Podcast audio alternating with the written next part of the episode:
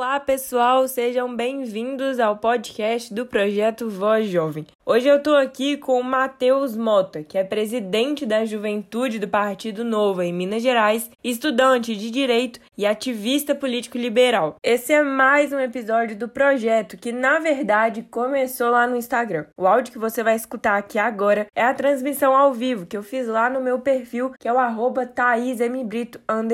Caso você queira ver a live com o vídeo, corre para lá. Caso contrário, fique por aqui porque a gente já vai começar.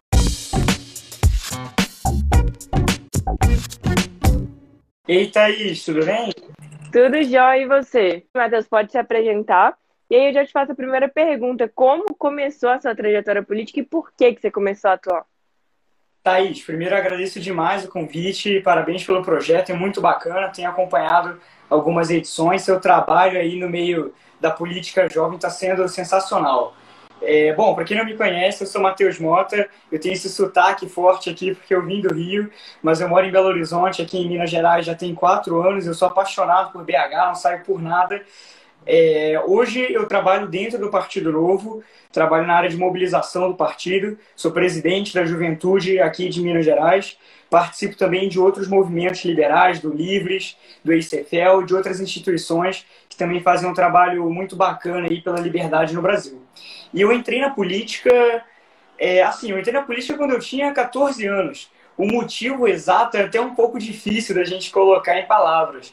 Foi um pouco de indignação com o que estava acontecendo. Eu acompanhava muitas manifestações pelo impeachment da Dilma e eu queria estar ali dentro, eu queria estar participando.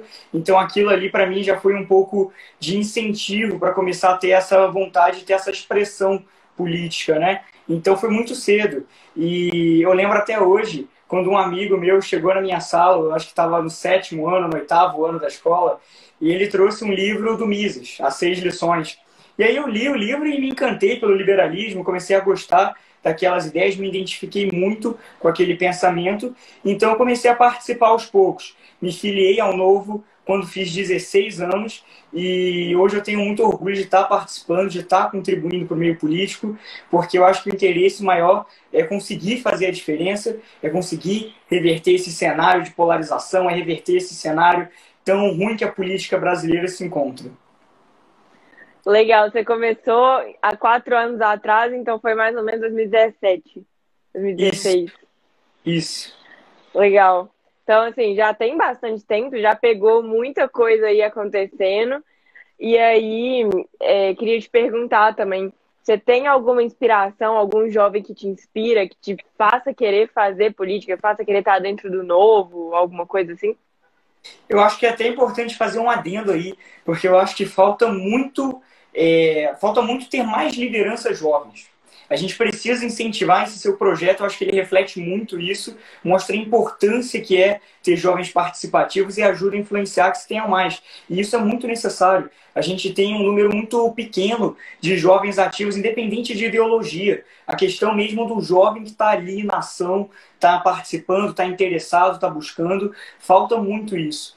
E eu acho que uma pessoa que ainda considero como jovem, é, que me inspira muito, é o Thiago Mitrô deputado federal pelo Novo aqui em Minas Gerais. É uma figura que eu me inspiro muito e eu admiro muito o trabalho que ele faz. A gente já vai entrar nessas perguntas sobre, sobre o Novo, enfim, eu tenho uma, uma pergunta, assim, algumas curiosidades minhas mesmo, se você puder me responder, a gente conversa sobre isso. Mas antes, queria te perguntar, você tem, assim, você tem quase minha idade, você tem 18 anos, e, e, você já escutou algum comentário do tipo, ah, mas você é muito novo, o que, que você está fazendo aqui? Você não entende nada disso. É, já enfrentou algum tipo de preconceito por ser tão jovem e estar tá nesse meio político? Ô, Thaís, ontem eu entrei no Uber e eu tava falando algumas coisas sobre o governo Zema, e o cara virou para mim e falou assim: rapaz, você deve ter, sei lá, 16 anos, o que, que você tá falando de política? Vai falar de futebol e não sei o que, jogo do galo? Aí eu, caramba, tipo assim, eu usava, na real, não tava nem conversando com o motorista em si, eu tava em telefonema, conversando sobre algumas coisas aqui de Minas, aí na hora que eu desliguei, o motorista já mandou essa para mim, eu fiquei assim, caramba. então, assim, eu acho que o meio político que eu acabei me inserindo é um meio que me recebeu muito bem, que me deu muito espaço e eu hoje me sinto muito bem-vindo. Eu acho que foi muito receptivo, tanto o Novo quanto as outras instituições que eu entrei. Mas, assim, é importante ressaltar que inúmeras vezes eu entrava numa reunião, eu entrava em um evento e alguém chegava para mim e perguntava: "E aí, quem é seu pai?" Qual que é o cargo do seu pai? O que, que seu pai faz? Seu tio é da política? Sua avó trabalha com isso? E não, ninguém da minha família é do meio político. E é até engraçado, porque os meus pais, apesar, eu tenho um posicionamento que é muito oposto ao posicionamento dos meus pais, propriamente dito. Eles são um pouco mais voltados para o espectro social, para o espectro é, mais da esquerda, e eu sou um cara que prezo mais liberalismo, tem uma, um pensamento um pouco diferente. E assim, a gente aqui em casa tem um clima muito harmônico. A gente consegue conviver muito bem, consegue entender o pensamento do outro e acaba que falta isso de uma maneira geral na sociedade, com essa polarização que a gente tem. Então, muitas vezes a pessoa ela cria uma ideia na cabeça dela que ela não aceita que seja questionada. E quando um jovem fala, ela vê que aquilo ali, tá, ela imagina que além de estar sendo questionada, ela está sendo humilhada, porque é um jovem, ele não devia estar nisso, não sei o quê. Então, assim, a gente sempre repara esse tipo de situação, né? É, é muito, é muito interessante. Eu estava aqui, a Letícia entrou aqui, eu conversei sobre. Ela também participou do projeto. A gente conversou muito sobre isso, sobre a gente conseguir dialogar, né? Com, com o nosso meio mesmo, com a nossa família sobre isso. É, tenho amigas que se distanciaram das próprias mães, dos pais, é, depois dessa pandemia, por questão de vacina, por questão de escolhas, né, que agora são individuais e as pessoas podem tomar essas decisões aí, muitas vezes os pais não concordam. E tem um caso específico que as pessoas pararam de se falar, mãe e filha. Isso Caramba. por causa de uma decisão política, né? Então é muito triste ver isso acontecendo, muito legal que aí na sua casa é, vocês consigam dialogar. E muito legal também que você tenha fugido, né, um pouco do posicionamento dos seus pais, porque normalmente isso acontece, né? As pessoas vão crescendo e ele vai crescendo dentro de um ambiente, a gente tende a concordar com o que as pessoas estão falando ali, por viés cognitivo, várias outras questões. Então é muito interessante saber que, muito novo, você conseguiu se distanciar disso, conseguiu, você está afiliado a um partido muito legal, então parabéns é, apesar de ter algumas discordâncias ideológicas, assim, com você, a gente pode super dialogar sobre isso também. Estou muito aberta a isso, o projeto também é sobre isso. E, assim, mas meus parabéns e continue fazendo seu trabalho, porque a juventude te agradece e muito. É, e aí eu queria te perguntar, é, ontem a gente teve essa, essa coisa do, do, do, distritão aí na Câmara, ontem a gente teve o negócio do voto impresso, é, política agora não está muito fácil, não. A gente está vivendo um momento assim de decisões relativamente importantes, né? E aí uma coisa que me chamou muita atenção foi o posicionamento do Novo, principalmente na decisão do voto impresso. O Novo não votou junto, a bancada não votou junto. O que aconteceu ali? Você sabe, mais ou menos? Então, é até importante ressaltar, eu agradeço os elogios que você fez também e adoro muito o trabalho que você tem feito. A Letícia também lá em São Paulo faz um trabalho esplêndido, muito bacana a gente ver tantos jovens assim participando. Até dar uma boa noite para o Eduardo Ramasek, que entrou agora na live. Ele é meu braço direito na Juventude Novo, tem um futuro gigante pela frente. Boa noite, Eduardo. É, mas, sobre essa situação do Distritão, realmente assim é assustador a gente ver isso entrando em pauta, né? Porque é considerado o pior sistema eleitoral do mundo. É usado em países que não se tem liberdade, que a democracia é extremamente instável. E pensar em botar isso aqui no Brasil, eu acho muito perigoso. Mas agora, olhando um pouco de forma mais fria, olhando um pouco mais distante a situação, eu penso que o Distritão, na verdade, ele foi um boi de piranha realmente para conseguir voltar às coligações. Eu acho que ele conseguiu, Arthur Lira, ou a quem interessa, ele também levantou esse perigo, levantou essa ameaça, todo mundo bateu naquilo, ficou assustado, preocupado. Eu mesmo aqui estava acompanhando muito tenso as votações e no final acabou que serviu mais é para voltar às coligações. Então, assim, vitória, ter derrubado o Distritão, mas derrota imensa a gente ter, é, ter que ver agora a volta das coligações. Então, isso sim foi um prejuízo nesse sentido. E quanto ao voto da bancada do Novo, eu acho que dentro do Novo a gente tem que exercer, assim como em qualquer outro partido, é, aquela, aquela liberdade de pensamento. Permitir que a bancada tenha discordâncias internas, permitir que os filiados, que os apoiadores discordem também entre eles. Eu aqui em Minas Gerais vejo vários filiados que têm um posicionamento às vezes mais próximo do governo, vejo vários que tem um posicionamento distante do governo. Então, assim, eu mesmo me, é, me enquadro hoje numa posição que eu estou muito mais contra o Bolsonaro do que pensaria em voltar, votar nele. Então, assim, eu vejo outras pessoas com esse mesmo posicionamento.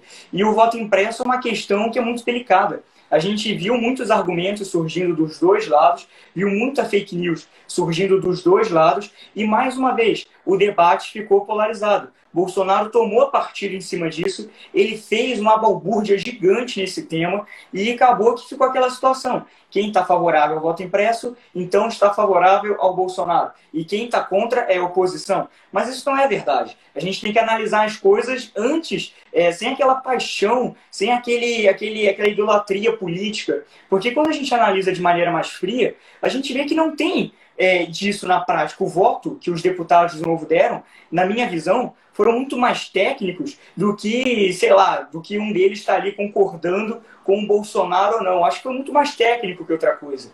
E eu acho importante ter essas discordâncias internas, até para conseguir aprimorar o partido, não criar aquela hegemonia, conseguir que todo mundo ali tenha a sua expressão. Então, assim, faz parte. Eu acho que a bancada votar de forma sem ser sincronizada faz parte. É, eu acho que a impressão que todo mundo, o Partido Novo é relativamente novo, né? Então muita gente fica aí meio é, sem saber o que esperar. E aí a impressão que até eu tinha sobre isso era que em uma decisão, é, muito pelo que acontece aqui na, na Câmara Municipal, né? É, a bancada vai junto. Então ela vai, vai, votar junto e vai seguir muito o que tá, o que foi decidido ali entre um comum acordo. E aí me surpreendeu é, eu acho sim que algumas decisões foram técnicas, mas eu fiquei surpreendida com é, um deputado específico que reproduziu fake news ali no plenário e eu fiquei extremamente decepcionada com é, esse deputado que, que é filiado ao Novo, que tem uma proposta diferente, que tem uma proposta é, de renovar e de trazer uma, um ar novo para a política, né? Porque eu também acho que é isso que a gente precisa. E e fiquei, assim, muito curiosa em saber o que estava acontecendo ali dentro. Tipo assim, será que teve algum, alguma, algum desentendimento, alguma coisa que levou a tomar essa decisão? Mas legal também que o partido tenha essa, agora essa coisa de, não, cada um tome a sua decisão, desde que vote ali com responsabilidade, né? Saiba o que está falando e tá tudo bem. É, e aí eu queria te perguntar, o novo vai lançar algum candidato a presidente? Como é que tá essa coisa aí de terceira via do, em relação ao novo? Então, dentro do novo existe aquela galera. O novo ele é um partido que, assim como todos os outros partidos no Brasil, estão sofrendo com o efeito da polarização com o efeito Bolsonaro, que é ter uma ala do partido que tem tanto medo da esquerda que apoiaria o Bolsonaro, e ter uma ala do partido que odeia tanto o Bolsonaro que votaria em qualquer outro candidato que não seja o Bolsonaro. Isso aconteceu no Novo, no DEM, em vários outros partidos. Então é um fenômeno que está afetando muito a política partidária brasileira e acontece no Novo.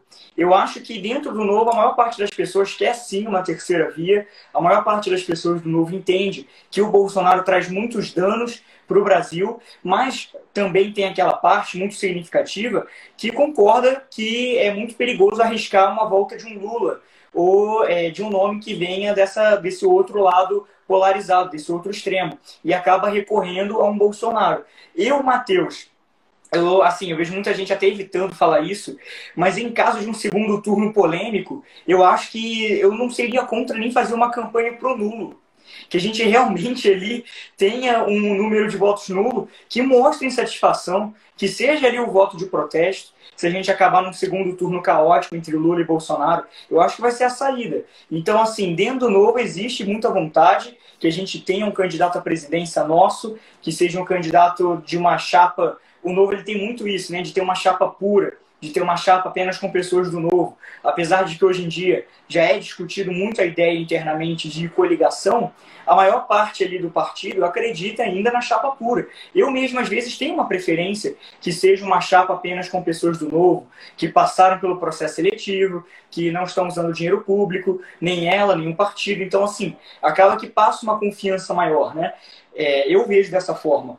Mas eu entendo também que se chegar em uma situação que o novo não vai ter como emplacar com força um candidato à presidência, então que a gente segure, não, não vá agora, pense numa nova oportunidade, 2026, é, algum outro ano aí que a gente vai ter uma próxima eleição, 2030 que seja, e apoie um candidato comum para poder derrotar o Lula e o Bolsonaro. Porque ter um candidato, ter um presidente do novo é um sonho. Para mim é um sonho. Mas o meu pesadelo é ter Lula ou Bolsonaro mais quatro anos deles aqui no Brasil. Então eu quero evitar o pesadelo a todo custo.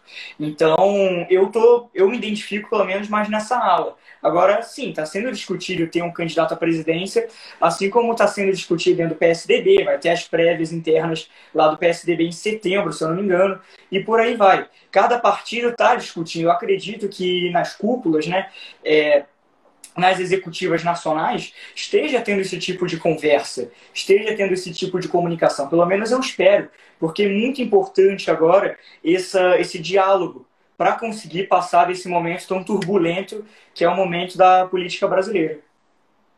E você acha que o Novo abriria mão de uma candidatura para fortalecer uma outra terceira via, um outro candidato?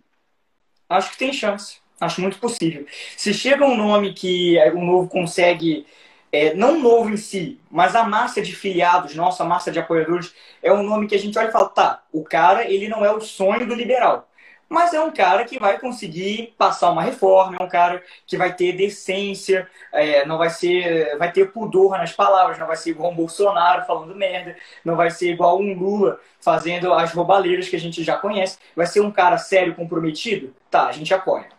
O cara não precisa ser o sonho do liberal. Sonho do liberal a gente tem que buscar numa eleição que a gente vai ter, é, digamos que, confiança e segurança de conseguir emplacar a vitória. Agora, se a gente chega numa eleição que a nossa chance de ganhar é muito pouca e a chance do Lula ou do Bolsonaro ganhar é muito grande, a gente tem que evitar esse cenário. A gente tem que colocar alguém para quebrar essa polarização. Então, assim, é, tem vários nomes que eu vejo aparecendo: Dória, Eduardo Leite, Rodrigo Maia, é, é, Rodrigo Maia ainda menos, né? Mas agora fugiu o Mandetta, por exemplo, e por aí Tem vai. o Moro também. O Moro é o meu sonho, mas eu acho muito improvável. Eu acho muito improvável. Eu ia ficar muito feliz de ter o Moro presidente, mas eu acho extremamente improvável que ele tenha esse interesse. Então, é o cenário realista. O cenário realista é esse o cenário dos sonhos, se você perguntar a galera de partido que é um pouco mais. É, que tem as suas ideias e valores na prática, costuma ser um pouco mais ideológica. Se você perguntar para qualquer filiado do Novo, nosso sonho, o meu sonho, é ver o presidente do Novo. É emplacar a candidatura do Novo. Só que a gente tem que ser muito pragmático às vezes. Quando a gente olha um cenário que pode se deteriorar muito, a gente tem que ir naquele caminho que vai conseguir vencer aqueles dois. Legal. É, eu acho muito legal ver você falando disso assim, porque acho que muita gente falaria, oh, não, meu partido não abriria mão de uma candidatura em prol de uma terceira via, é, de uma coisa ali mais, mais ampla. É, acho muito, muito legal a possibilidade né, de eventualmente o novo é, concordar com isso, independente né, da, de questões ideológicas ali, que às vezes não vão 100% de acordo, mas isso faz parte também do jogo político, na minha opinião. Faz parte de a gente abrir mão de algumas coisas é, que são. Não abrir mão dos nossos valores, né? Mas abrir mão de alguns. De alguns. Ah, dessa candidatura, por exemplo.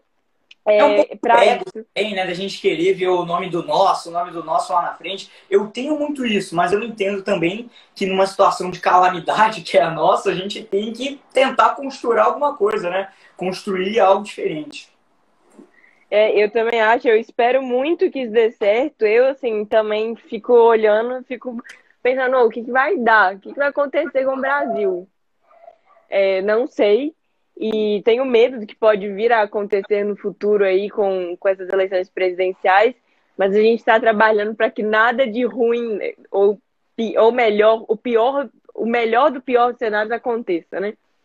É, e aí queria te perguntar, agora do seu trabalho mesmo, o que exatamente você faz aqui em BH? Com, em quais frentes você, você gosta mais de atuar? Eu vejo que você está sempre ali é, na Câmara, você vai na Assembleia Legislativa. É, qual que é a sua vontade para o seu futuro? Você pretende se candidatar? O que está acontecendo aí na, na sua vida profissional?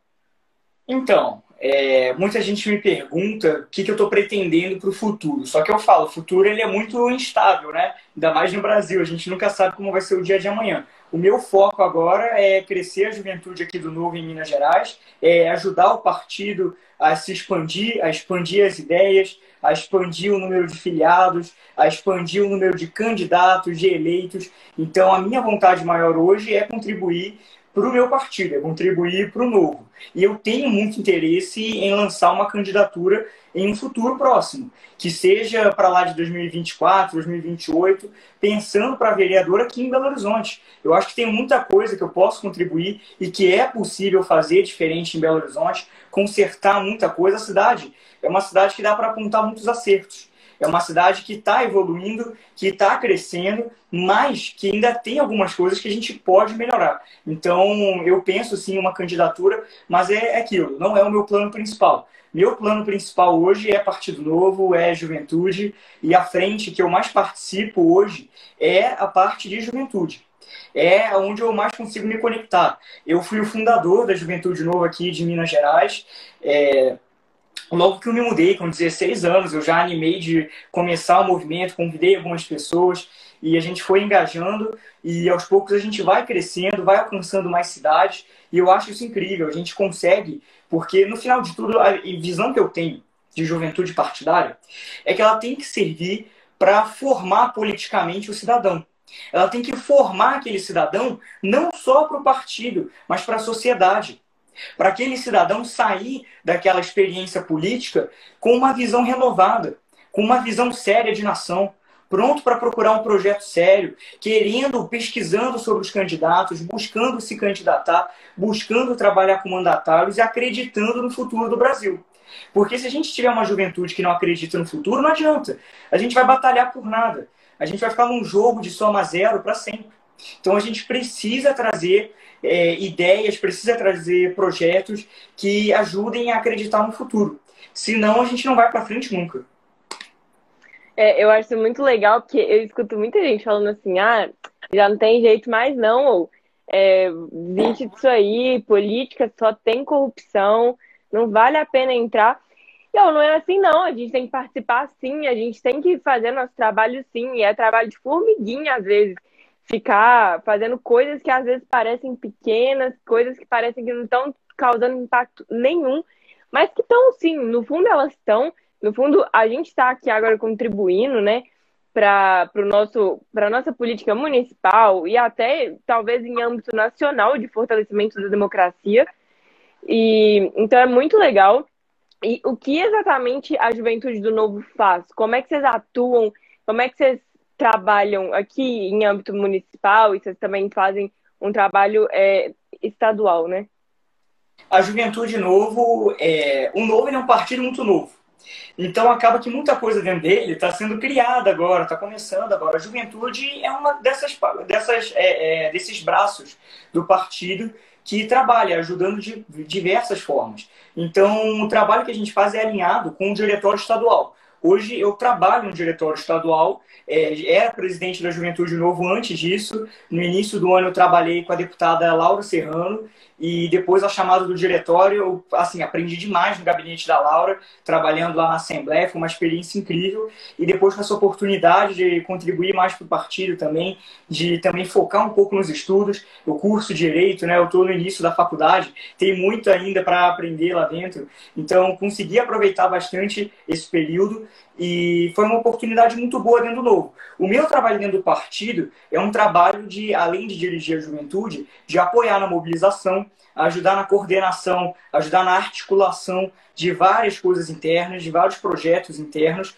e, de maneira externa, o trabalho, é, digamos assim, prático da juventude é treinar lideranças é, localizar, identificar jovens promissores, jovens que têm interesse, trazer esses jovens para o time e começar a trabalhar com eles. Começar, a gente tem vários projetos internos, como Clube, é, Clube do Livro, é, Sociedade de Debates e por aí vai. Várias coisas ali para instigar o jovem a participar de verdade daquele meio. Então, por exemplo, Acordo da Vale. A gente criou uma mobilização em cima daquilo, de pressionar o Agostinho Patrus. Conseguimos engajar 100 jovens ali para estar tá todo dia comentando nas publicações do Agostinho, ficar dando telefonema para o gabinete. E essa pressão funcionou. Depois o nosso deputado Guilherme da Cunha, do Novo, aqui de, aqui de Minas Gerais, ele foi na Assembleia, foi no plenário e falou sobre os comentários, relembrou, leu alguns comentários.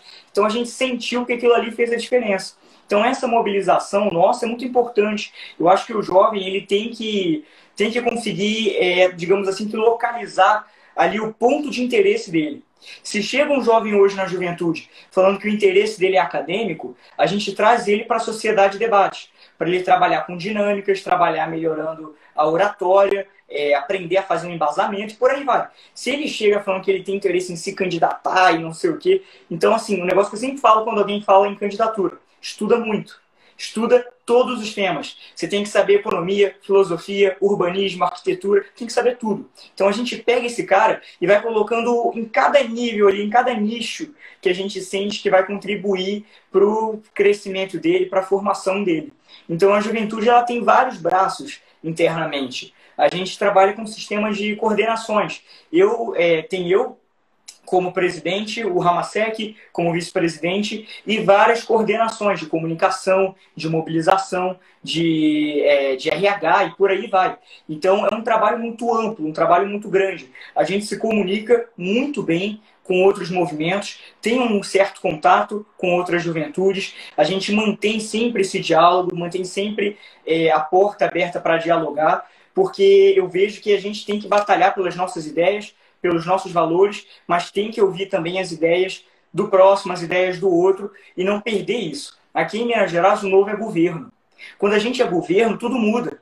Porque é a gente que tem que dar a satisfação, é a gente que tem que entregar o resultado, é a gente que vai mostrar ali o que, que a gente conseguiu concretizar. Então a gente tem que mostrar isso não só para o nosso público, mas para todo mundo.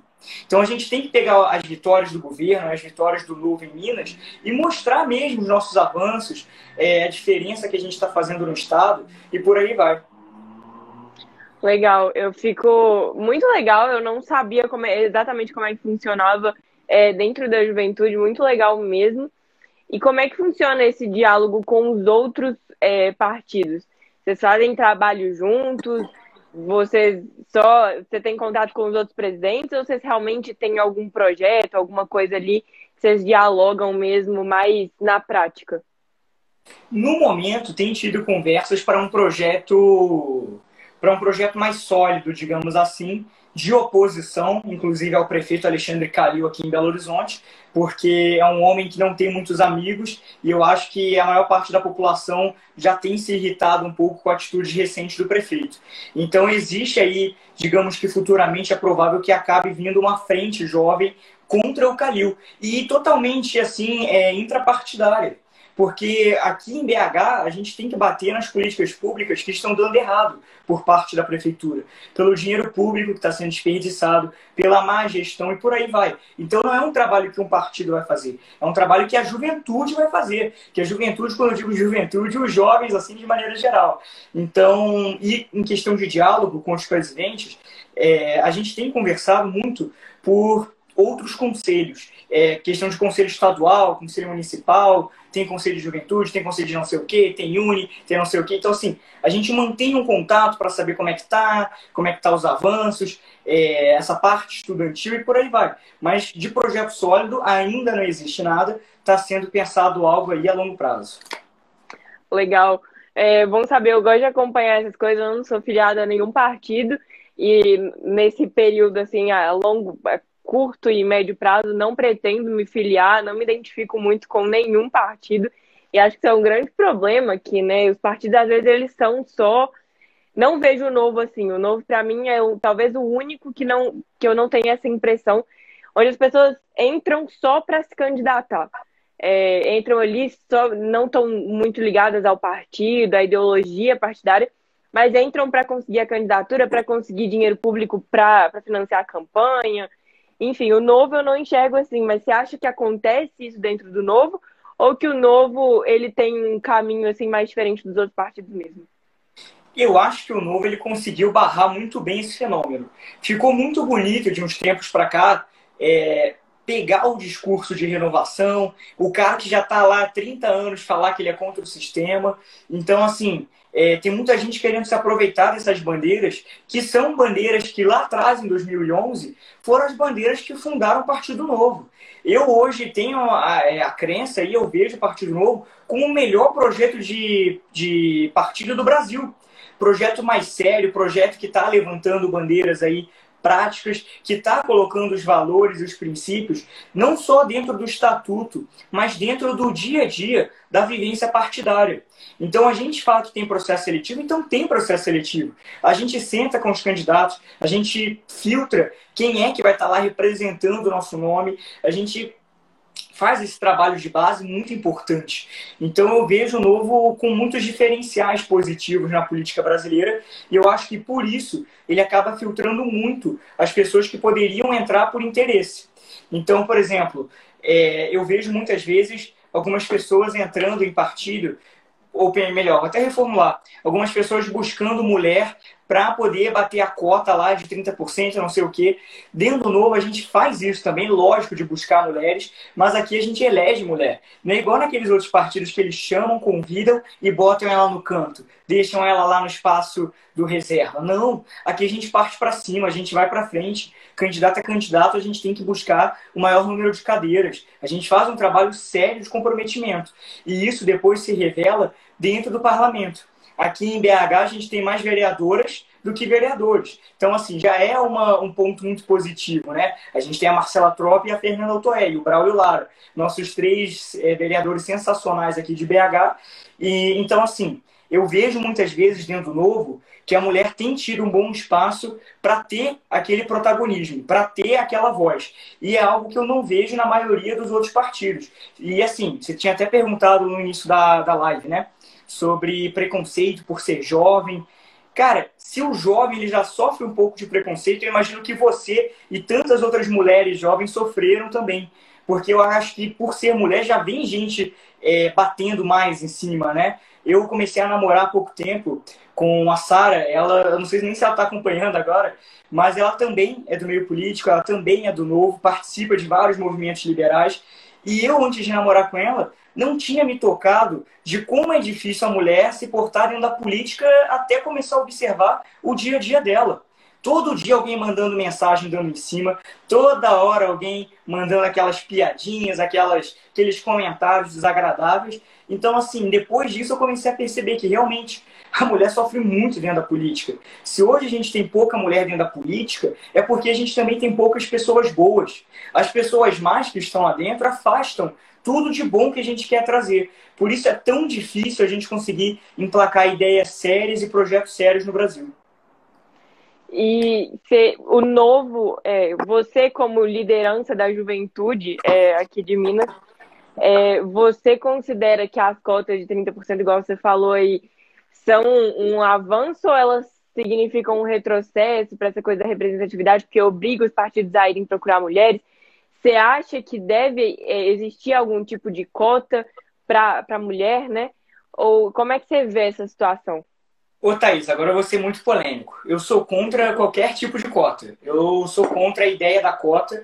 É, tem várias coisas que você pode me apontar lados positivos, mas sempre tem os lados negativos.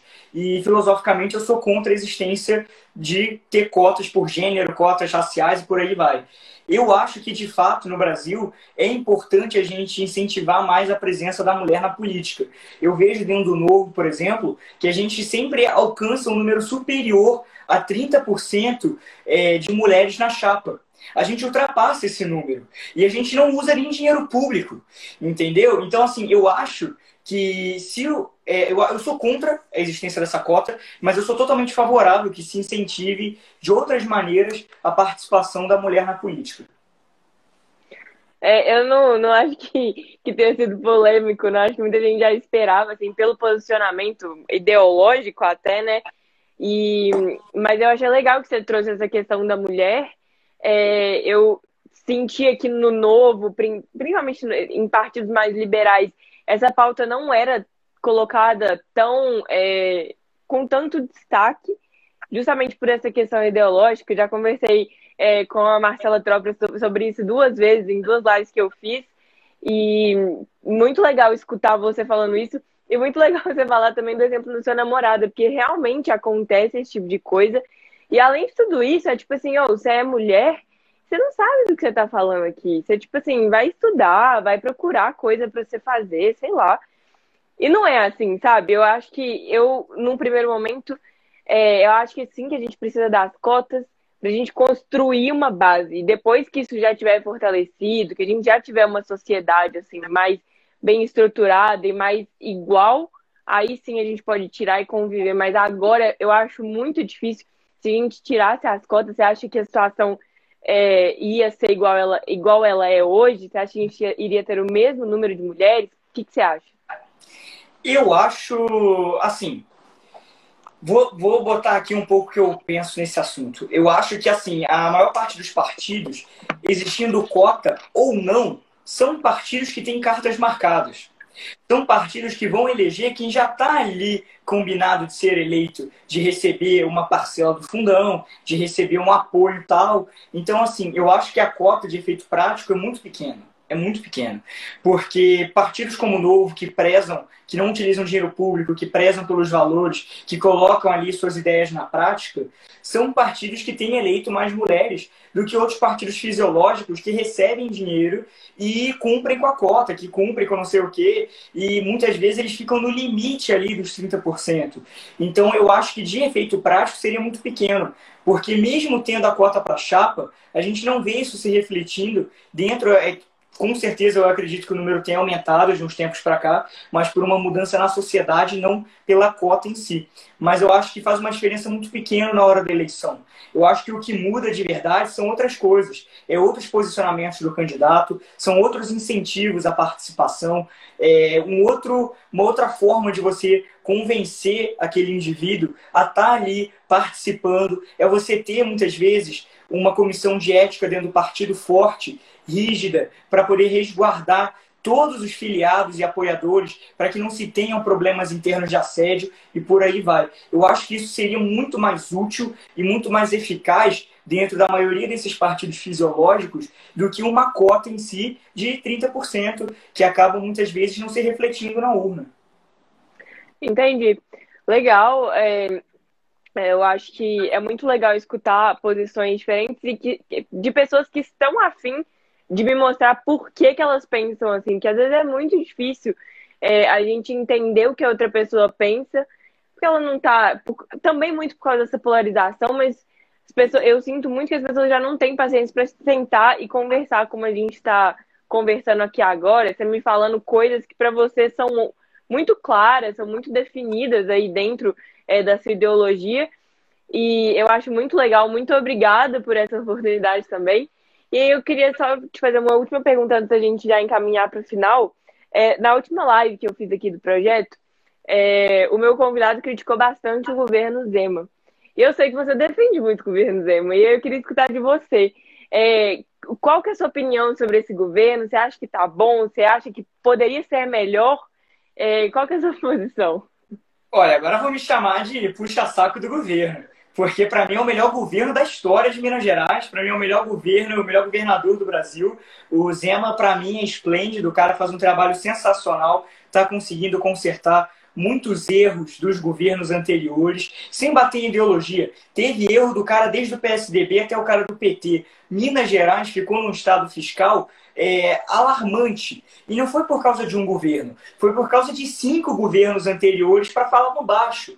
Então, o trabalho que o Zema está fazendo agora no Estado é essencial, que é conseguir deixar em ordem as contas públicas, é conseguir deixar em dia todos os pagamentos, é parar de dar calote, igual o Pimentel fazia na sua gestão, que dava calote em empresa de ambulância, de não sei o quê, e começava a faltar insumo no hospital. Não, é mudar esse cenário. Tem vários pontos positivos que dá para ser levantado dentro do governo Zema. E, assim, além de economia, porque eu sei que muitas vezes economia é algo difícil da gente sentir ali na base. Então, em educação, por exemplo, no início do governo Zema, eram 18 mil vagas para ensino integral na rede estadual de educação. Hoje, são 42 mil vagas. Então, assim, é algo muito bom que vai refletir no futuro do nosso Estado. O acordo da Vale, logo dois ou três anos depois do é, terrível, da terrível tragédia de Brumadinho, foi um exemplo em que o Zema conseguiu sentar e conseguiu buscar ali uma mínima compensação pelos danos causados. Então eu consigo ver muitos e muitos pontos positivos dentro de um governo que foi totalmente inesperado. Estava todo mundo esperando em 2018 a entrada de partidos é, fisiológicos, de partidos da velha política, de pessoas ali, de nomes já batidos. E o Zema veio como um trem mostrando toda a diferença e o potencial da nova política. Então eu vejo o Zema com muito bons olhos. Assim, é, se me perguntou da inspiração jovem, é o Mitro. Agora, inspiração no geral, no geral é o Zema. Eu sou realmente muito fã do Zema, admiro muito o trabalho que ele tem feito, a trajetória dele, a entrada dele na política, porque não foi uma entrada de alguém que muitas vezes ali está querendo buscar um espacinho, está querendo buscar um poder. Não. O cara entrou para fazer a diferença e está fazendo. Ele está conseguindo mostrar na prática que um governo sério pode sim mudar o destino de um Estado. E eu vejo o Zema com muitos bons olhos, para finalizar. É, não, legal ouvir alguém falando. É difícil conversar com alguém que elogie o, o, o Zema. É, não é uma opinião unânime, né? Então, no legal escutar. Brincadeiras à parte, é, assim, eu vejo muitas vezes as pessoas que não estão tão participativas na política e elas olham até para o Calil e para o Zema, que são figuras antagônicas, e falam que os dois deviam ficar juntos porque os dois são excelentes. Então, assim, é um feedback que eu observo que a gente pode até, assim, realmente acho um pouco engraçado a pessoa colocar figuras antagônicas juntas. Mas no final, o que aquela pessoa está falando nada mais é do que realmente o Calil tem lá uma cacetada de erro. Eu odeio o Calil, queria o impeachment dele amanhã na Câmara. Mas aquela pessoa está reconhecendo acertos de um e reconhecendo acertos do outro. Isso é importante. Apesar que eu não vejo nenhum acerto no Calil, é importante esse reconhecimento, né? Então, para a gente finalizar aqui das perguntas que eu, que eu tenho para finalizar, antes disso, por que, que você não gosta do Calil de jeito nenhum que você quer o impeachment dele para amanhã? Primeiro que eu acho que o Calil é magoado comigo eu tinha feito uma manifestação na porta da prefeitura com 450 pessoas e eu acho que isso irritou ele um pouco. Mas, de maneira geral, eu vejo o Calil como uma pessoa que nega muito o diálogo. Ele é uma pessoa que nunca prezou pela conversa, nunca prezou pelo entendimento político, nunca prezou pelo entendimento com a sociedade. É um cara que se nega a dar a resposta, se nega a ter transparência no seu trabalho. Eu lembro até hoje, acho que foi em 2018, 2019, que descobriram dentro das contas públicas que o Calil e Helder Barbalho estavam viajando de jatinho fretado com dinheiro da prefeitura pelo Brasil. Para mim, aquilo ali já era motivo de impeachment mostra, deixa claro, escancara para todo mundo que o prefeito não tem amor nenhum pela cidade, não está nem aí para os pagadores de impostos. Ele acha que só porque ele é prefeito, ele não precisa pagar IPTU. O cara está desde que ganhou em 2016 sem pagar o IPTU. Eu acho que quando ele fez o fechamento eu não vou nem entrar muito, aprofundar na questão de lockdown e tudo, porque eu mesmo tenho várias opiniões é, diversas sobre isso. Eu não acho que não tem que ter nada, nenhuma restrição, mas eu também acho que foi imposta muito além do que deveria. E aqui em Belo Horizonte, a gente foi a cidade que ficou fechada por mais tempo no mundo no mundo. E o prefeito se negou a conversar com a associação, a conversar com o lojista. Eu lembro até hoje, na época da Feira Hip, eu fui conversar com os feirantes e tudo. Eles próprios fizeram, junto com infectologistas, um planejamento para a Feira Hip poder voltar sem perigo e sem risco, com distanciamento e não sei o que, pegando mais uma avenida em Belo Horizonte. Fizeram um planejamento excelente. O prefeito não se deu ao trabalho de ouvir eles. Então, assim, por esse estudo, eu vejo o Calil como o pior prefeito de, da história de Belo Horizonte. Espero que ele. É, no ano passado eu pedia muito a renúncia dele, né? Eu, eu, sabia que não ia rolar, mas eu pedia muito. E eu espero que um dia ele tome consciência das ações dele e se perdoe com o povo de Belo Horizonte. Porque ele, para mim, é um exemplo do que não deve ser feito na política. Eu, nesse ponto eu concordo. Eu acho que ele está fazendo um trabalho que poderia ser muito melhor, muito mais bem feito. É, apesar de não conseguir acompanhar tão de perto, porque eu não moro mesmo aqui em BH, é, eu fico acompanhando algumas coisas e episódios assim que vão muito para mídia, por exemplo, o e-mail que veio é, à tona com nomes de vereadores que não poderiam entrar na prefeitura. É, isso para mim está longe de ser postura de um, de um prefeito, é, mais para a postura do Bolsonaro, né, do nosso presidente de hoje. Tá, para mim está quase tá chegando muito perto. E eu acho que aí uma pergunta. Você acha que ele provavelmente no ano que vem ele vai sair aí candidato a governador? E o novo também deve lançar o nome. Você acha que ele, que ele consegue esse cargo ou você acha que não tem nem chance? Olha, assim, eu tenho muito medo de ser leviano nessas horas. Porque eu sei que se eu falar que ele não tem chance, alguém vai me argumentar, falando, não, mas não sei o que, eu vi tal número. Então, assim, Vamos falar da prática realista mesmo. O Calil tem uma força que é inegável na capital. Não só por causa da torcida do Galo, mas tem aqueles 20, 30% da população, assim como o Bolsonaro tem, assim como o Lula tem, que vota nele de qualquer jeito independente do cenário, vai votar nele. Então tem essa porcentagem da população. Mas eu vejo que saindo aqui da região da Grande BH, a maior parte das pessoas não sabe quem é Calil.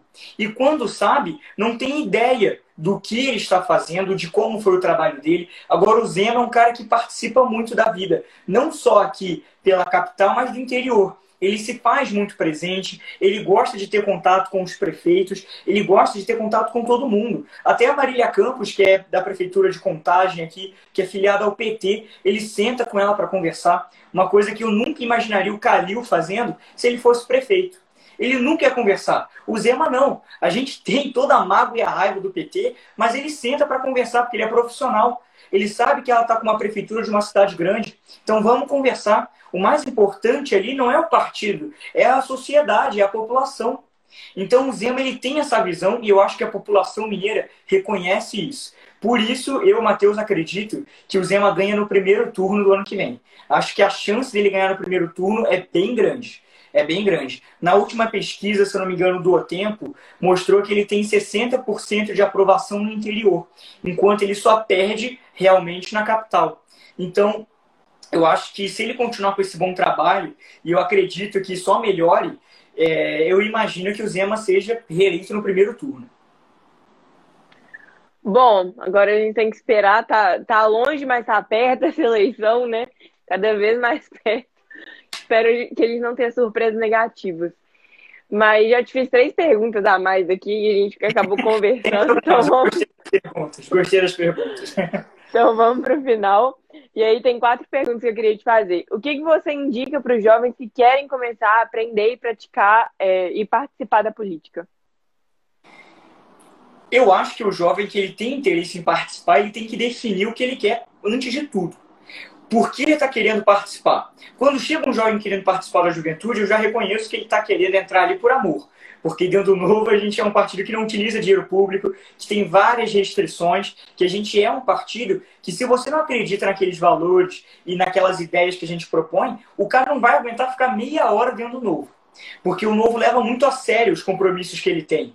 Então, tem que definir primeiro o que o jovem pensa sobre o futuro. Não que ele entrar em outro partido seja ruim, de maneira alguma, mas é importante ter isso em mente de forma definida. Entender o que ele quer buscar. Outro ponto importante é definir aonde que ele vai querer seguir. Se ele vai querer ser um mandatário, se ele vai querer ser vereador, deputado, que seja, é, qualquer outro cargo nesse sentido. Se ele vai querer trabalhar só no executivo, se ele vai querer trabalhar em algum conselho, em algum ministério, em alguma secretaria, ou se ele vai querer seguir para outra área, para um outro trâmite, é, trabalhar no backstage, trabalhar com campanha. Política é um espaço muito grande, é uma gama gigante que, de oportunidades, né? Então ele tem que identificar onde que ele vai ter ali o seu maior ponto de interesse.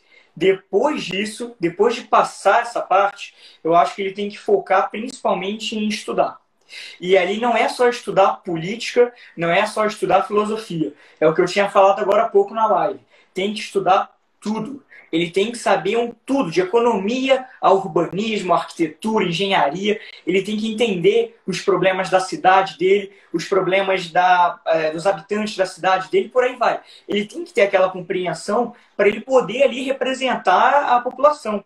E seja no, onde for, no plenário, onde for, ele tem que estar pronto para isso, né? Para essa atividade. Legal.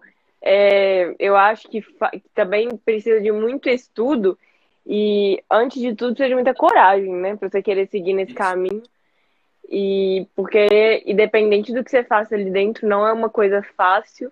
E vão vir vários desafios aí que vão tentar te derrubar pessoas, enfim, situações. E a gente precisa ter muita coragem para continuar. E como que você acha que os jovens podem ser mais abertos ao diálogo numa sociedade do cancelamento e de tanta polarização? Eu acho que primeiro a gente tem que ter duas coisas em mente. A gente tem que valorizar o diálogo, da onde ele vier e como ele aparecer e se apresentar para a gente. A gente tem que valorizar esse diálogo. E tem que repudiar polarização. Não tem outra resposta para polarização senão repúdio. Porque se a gente entra naquela polarização, a gente vai ficar naquele ciclo violento para sempre. De um odiar o outro, simplesmente porque ele não está daquele lado que você está. Então a gente tem que quebrar essa polarização de alguma forma. Eu acho que no Brasil está se aprofundando muito a cada dia. Mais tias do Zap brigam, mais grupos da família terminam. Então, assim, a gente tem que romper. Tá fazendo mal para a sociedade, tá fazendo mal para o brasileiro médio, tá ficando, tá fazendo mal para todo mundo. Então, assim, eu acho isso importante antes de tudo. E para o jovem conseguir ter esse espaço, ele tem que estar sempre aberto aberto a ouvir o diferente, aberto a ouvir quem concorda, quem discorda, quem acha que tem que aprimorar um projeto, quem acha que o projeto não deveria existir, ele tem que estar pronto para isso. Se ele quiser entrar no meio político, ele vai lidar um dia é, assim, tudo bem, ninguém vai, nunca vai acontecer isso na primeira semana dele de política. Mas daqui a 10, 15 anos, uma hora ele vai estar sentado numa mesa que vai ter um cara do PT, do PSDB, do DEM. Então, assim, ele vai ter que saber conversar com todo mundo. Ele vai ter que saber dialogar com todo mundo, principalmente se ele for para o executivo, principalmente se um dia ele for governo, porque ele vai ter que dar satisfação não só para os partidos, não só para a classe política, mas para a população. E a população é muito mista. Tem várias pessoas com várias ideologias, com vários pensamentos, com vários sentimentalismos diferentes, e ele vai ter que compreender isso para conseguir representar, para conseguir fazer a diferença naquele meio dele. Então é algo que eu acho muito importante. E assim, eu concordo muito com você quando a gente entra na pauta de polarização. Está fazendo muito mal para o Brasil e está afetando muito os jovens. Está afetando muito. A gente está vendo uma de uns tempos para cá, eu acho que há 10 anos atrás, a juventude sempre foi muito ligada à esquerda, sempre foi próxima, de alguma certa forma, da galera da esquerda. Hoje está tendo uma juventude que está dividida, que tem uma galera que é louca no Lula, que coloca Lula no nome do Twitter e coloca Bolsonaro, e a outra galera que coloca Bolsonaro. Então, assim, o que está acontecendo? Por que, que as duas piores opções para o Brasil estão sendo as mais aclamadas? Aonde que a gente errou? A gente tem que analisar o cenário para entender aonde que a gente cometeu esse erro grotesco de achar que Lula ou Bolsonaro são opções é, é, justas ou viáveis para o futuro do Brasil. Não são. Os dois são terríveis. A gente tem que frear essa polarização quanto antes. Antes de eu passar para a última pergunta, aonde você acha que a gente errou? Nossa, agora você fez a pergunta difícil, eu não sei. Aí, aí a gente liga para um monte de gente, chama, pergunta para o Moro, pergunta para o FHC, chama aí, enche, enche uma sala de cientistas políticos e pedem para eles encontrarem ali, porque realmente é difícil. Mas assim, o que eu posso te falar é, o erro foi grande. O erro foi grande. É, eu também não sei nem de onde é que veio esse. Acho que veio de tanta gente, a gente não consegue nem definir qual foi o pior, quem errou mais, quem fez mais mal é, pro, pro país. Então, para terminar, você pode. Não, mentira, errei aqui a ordem das perguntas. É, qual mensagem final você quer deixar para inspirar os jovens? A mensagem final que eu quero deixar é que o jovem ele pense que existe um amanhã é que ele lembre que vai ter uma segunda oportunidade, que vai ter um segundo momento. Se ele não está tendo protagonismo hoje, ele pode se tornar uma liderança amanhã e ele pode fazer a diferença naquele meio.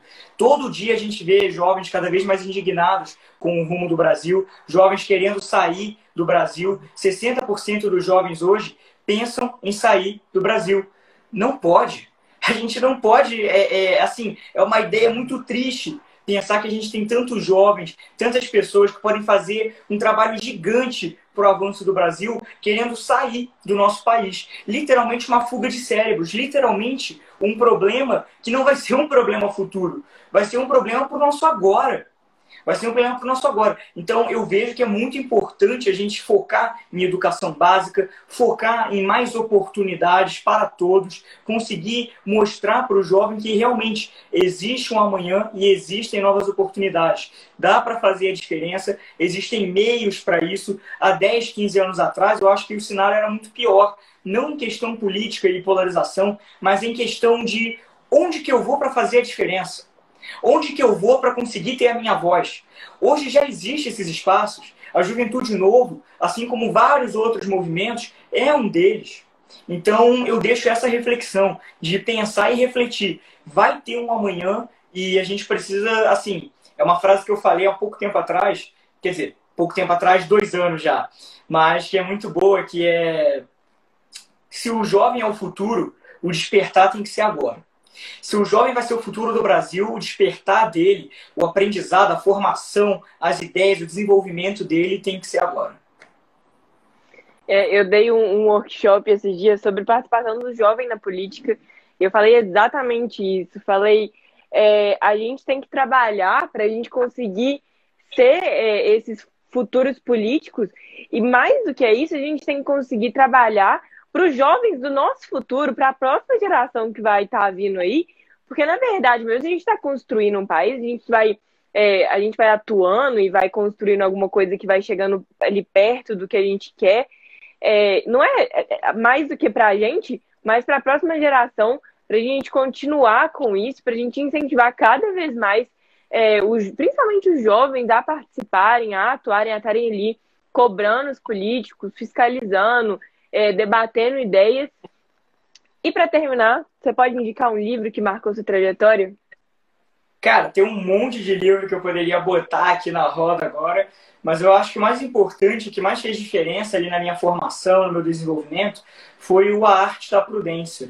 É um livro que eu consegui pegar bastante coisa, é, não de política ideológica, não de é, não ligado tanto assim àquela prática, mas ligado mesmo à pessoa que eu queria trabalhar, que eu queria é, me tornar. Então é um livro que eu recomendo muito, até para a pessoa conseguir se identificar com algo e localizar às vezes um ponto de interesse, localizar às vezes qual caminho ela quer seguir. É o, a arte da prudência. E os outros dois livros que eu vou aproveitar para indicar é o A Lei do Bastiat, que eu acho sensacional, se o cara quiser entender um pouco mais, e aí já é um pouco mais puxado para o liberalismo, assim como a segunda agora que eu vou falar, que é o As Seis Lições do Mises, que eu acho muito bacana também para o cara que está começando ali na economia, está começando a entender os fenômenos sociais e ele quer entender um pouco mais o efeito do Estado nisso, quer entender o efeito da sociedade para com é, o Estado e por aí vai, é a lei e as seis lições.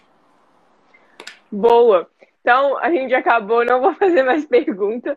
É, então, queria te agradecer pela participação, é, pela disponibilidade de ter conversado comigo hoje. É, pedir desculpa pelo, pelo tempinho aí que eu atrasei, pelo imprevisto que eu tive. E muito obrigada. É, conte comigo, continue fazendo seu trabalho incrível. É, vou continuar te acompanhando aqui. E é isso. Pode mandar aí seu, seu tchau para todo mundo. Te agradeço demais, Thaís. Foi muito bacana a conversa, foi muito boa a live. Agradeço também todo mundo aí que ficou até o final conosco. E parabéns pelo projeto. Continue bom trabalho aí, Thaís. Estou sempre à disposição. Valeu. Obrigada, gente. Tchau, tchau. Tchau, tchau.